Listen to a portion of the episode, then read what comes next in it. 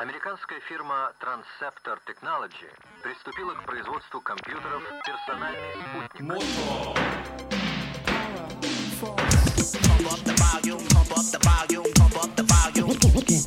La década del 80 trajo consigo todo el sonido comercial y esa alta fidelidad que tanta falta le hacían a nuestros oídos.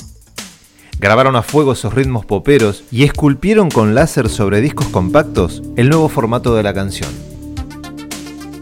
el estándar era alrededor de 4 minutos de duración, intro, dos estrofas, coro, estrofa y coro repitiendo hasta el final. Baterías electrónicas, teclados en forma de guitarras, raros peinados nuevos. Música para bailar y videoclips para mirar. Pero el vinilo aún seguía girando y los gustos todavía continuaban cambiando. A mediados de esa década se vendría un cambio espontáneo y poco duradero, pero firme y necesario para que el rock perdurase algunos años más en lo más alto del trono del show business mundial.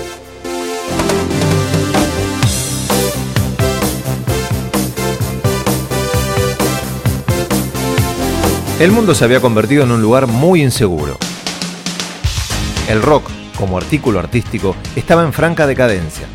El muro acababa de caer en el lado gris de Europa y el polvo de sus cimientos vencidos ensuciaba los rostros de toda una nueva generación. Los vaticinios de los profetas acerca del arribo del fin de los tiempos en la llegada del nuevo siglo entumecían los sentidos y oscurecían el futuro desde todos los medios de comunicaciones existentes. El aburrimiento, y el vacío existencial se convertían en el pan nuestro de cada día. En un lugar llamado Seattle, se empezaban a ver las cosas desde otra perspectiva.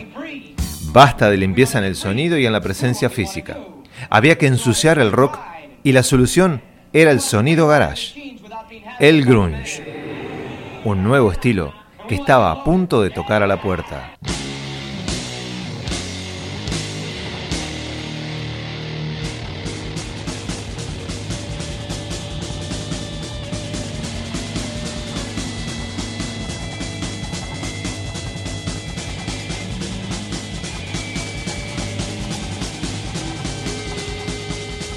Para empezar a generar el cambio había que ahorrar personal. La formación de una banda se adaptaría a los nuevos tiempos. Guitarra, bajo eléctrico, batería y voz. El teclado retomaba el camino del exilio. Teclado volvía a ser una mala palabra.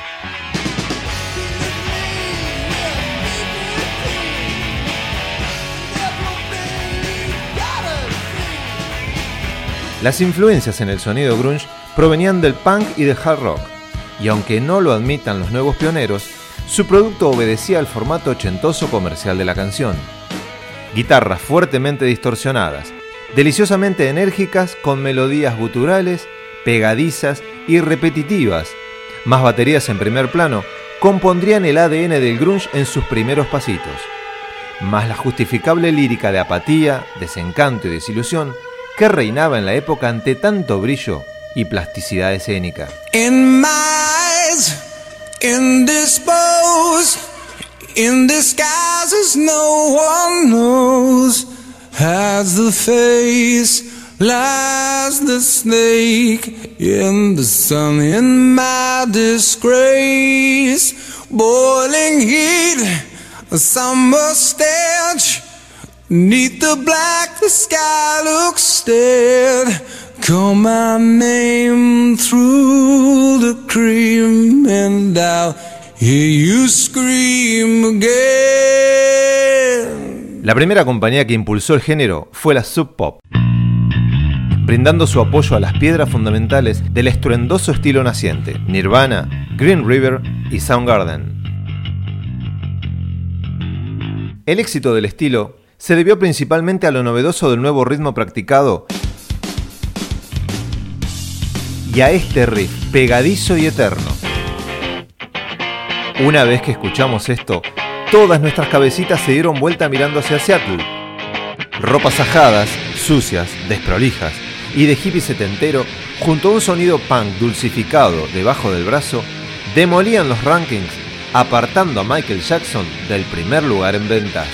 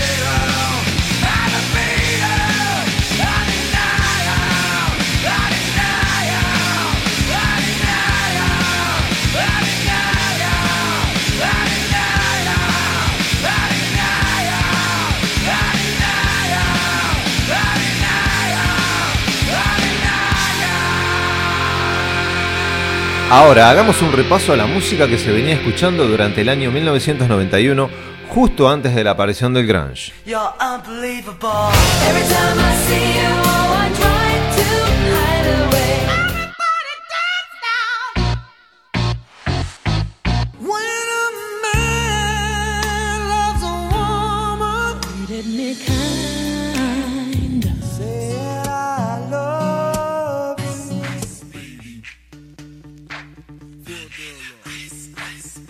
Aunque también escuchábamos rock.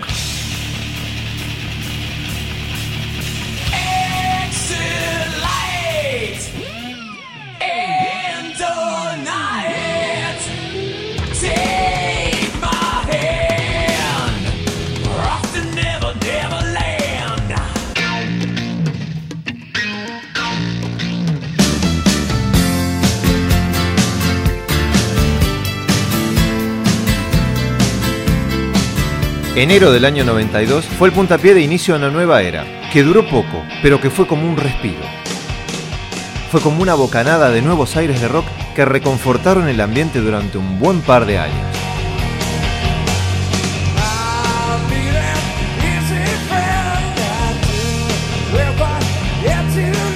¿Y qué pasaba en el mundo mientras el grunge estaba saliendo del útero de la música? Para descubrir esto, conectamos directamente con el servicio informativo de la hora In Action.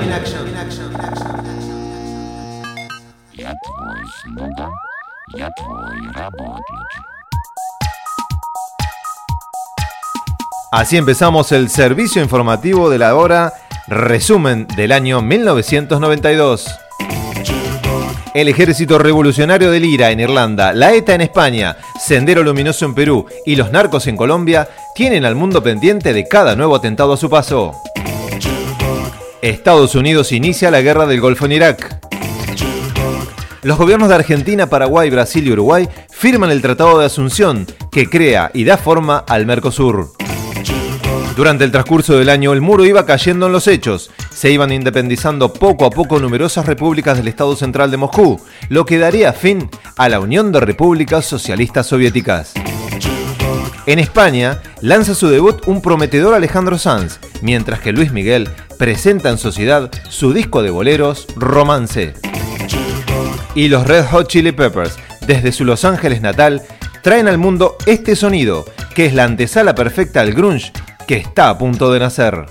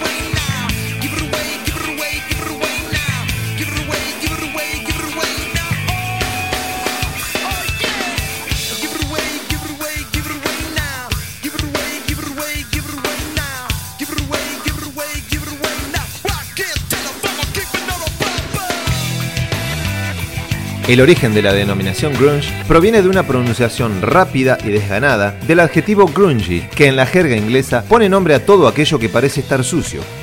El que fuera el vocalista de Green River, Mark Arm, es quien pronunció por primera vez esta palabra para calificar, o mejor dicho, para descalificar a los nuevos practicantes del sonido garage. Arm mencionó esta palabra en una carta que dirigió a la revista Desperate Times de la ciudad de Seattle en el año 81, a donde criticaba a su anterior banda llamándolos Pure Grunge, Pure White Noise, Pure Shit, basura pura, puro ruido blando, pura mierda.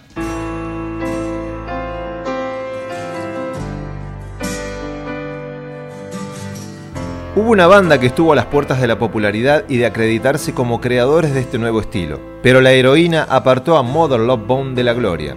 Una sobredosis se llevó a su vocalista Andrew Wood.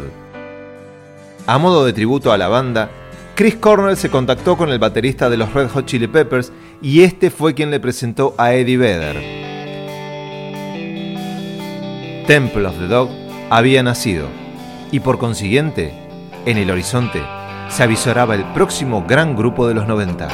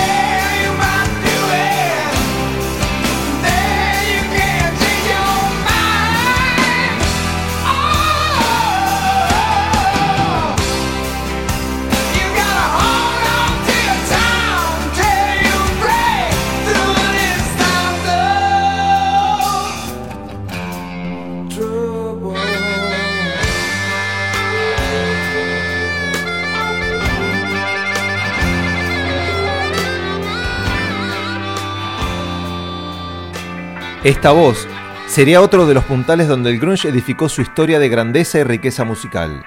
Con su disco Ten, arrasarían todos los rankings e inundaría de rock y vértigo el panorama musical. Uno tras otro, los éxitos irían escribiendo una riquísima página en este capítulo del grunge llamado Pearl Jam.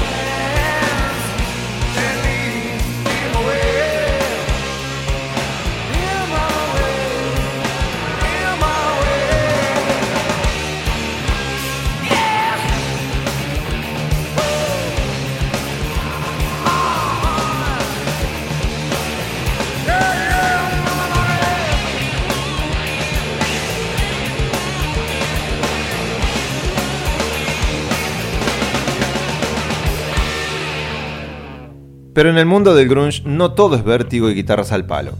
También hay tiempo para el dolor y la angustia en plan relax. Y para eso nacieron los tétricos y metaleros Alice in Chains. Quienes combinaron como nadie lo más oscuro del mundo garage con la inconfundible voz de Lane Staley al frente de la banda y esa crudeza rockera salida de las cuerdas del guitarrista Sherry Cantrell, que les dieron el distintivo poder de la aceptación general y abrieron la puerta del resurgimiento desde las cenizas a Black Sabbath, su gran referente musical.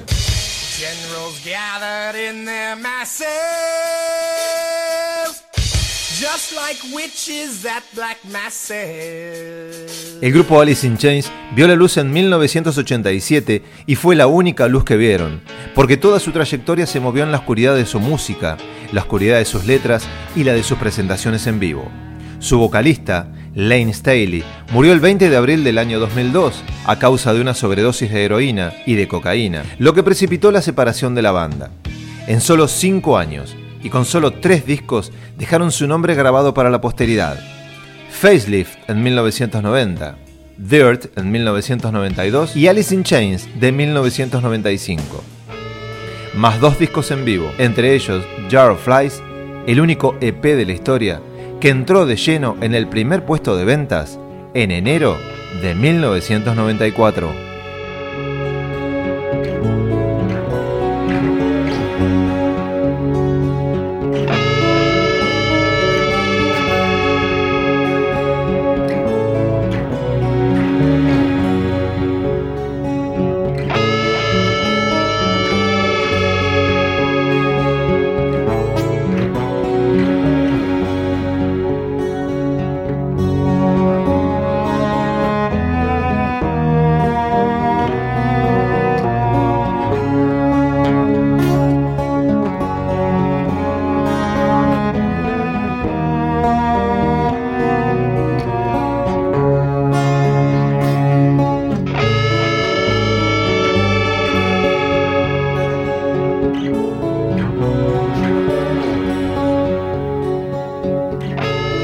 Ese mismo año, el álbum Super Unknown se mostraba al mundo desde estos acordes, invadiendo la MTV y ganando un par de premios Grammy que los hizo coronarse en la cresta de la ola del grunge. Pero sus antiguos fans no querían compartir su banda con el resto del mundo, y subrayan que el verdadero aporte de Soundgarden al grunge lo habían hecho en los tres discos anteriores. Louder Than Love, donde parodian a las bandas glam rock con la canción Big Damn Six, Bad Motor Finger, el preferido de sus fans, o el primero de todos, Ultra Mega OK, álbum con el que consiguieron su primer nominación a los premios Grammys del año 90 en el rubro Mejor Interpretación Heavy Metal, que finalmente se llevó Metallica con su canción One.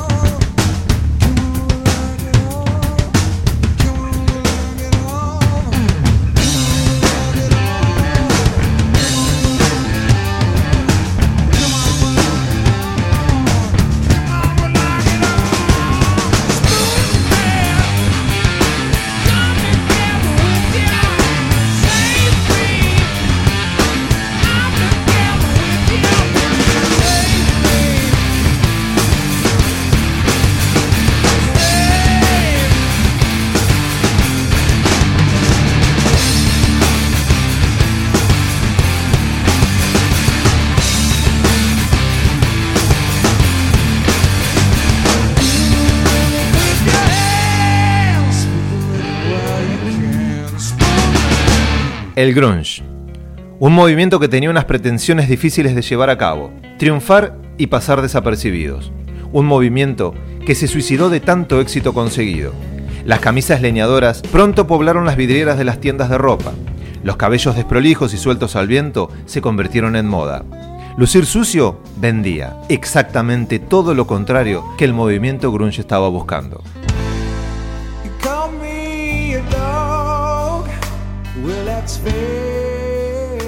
Vivieron rápido, muy rápido, y murieron más jóvenes de lo que nunca fueron, gracias a su tristeza impostada de no tener preguntas que hacer.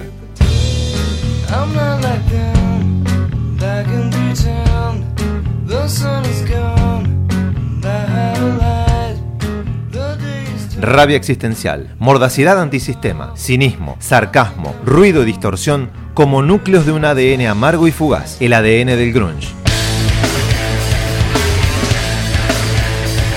Súbitamente subieron hacia las estrellas y se estrellaron con su propio brillo en un Big Bang que dejó a Seattle solo, con el sonido de la tecnología moderna de fin de siglo. El grunge influenciado por The Pixies, por los Dinosaur Juniors o Sonic Youth, apoyados por la compañía de David Geffen desde las discográficas y millones de camisetas y remeras vendidas por todo el mundo, lucidas con orgullo por miles de jóvenes que tienen por bandera lo antisistema y alternativo, sin sospechar que el grunge no es más que la mutación del punk desde las clases bajas de los años 70 hacia las clases medias de principios de los 90.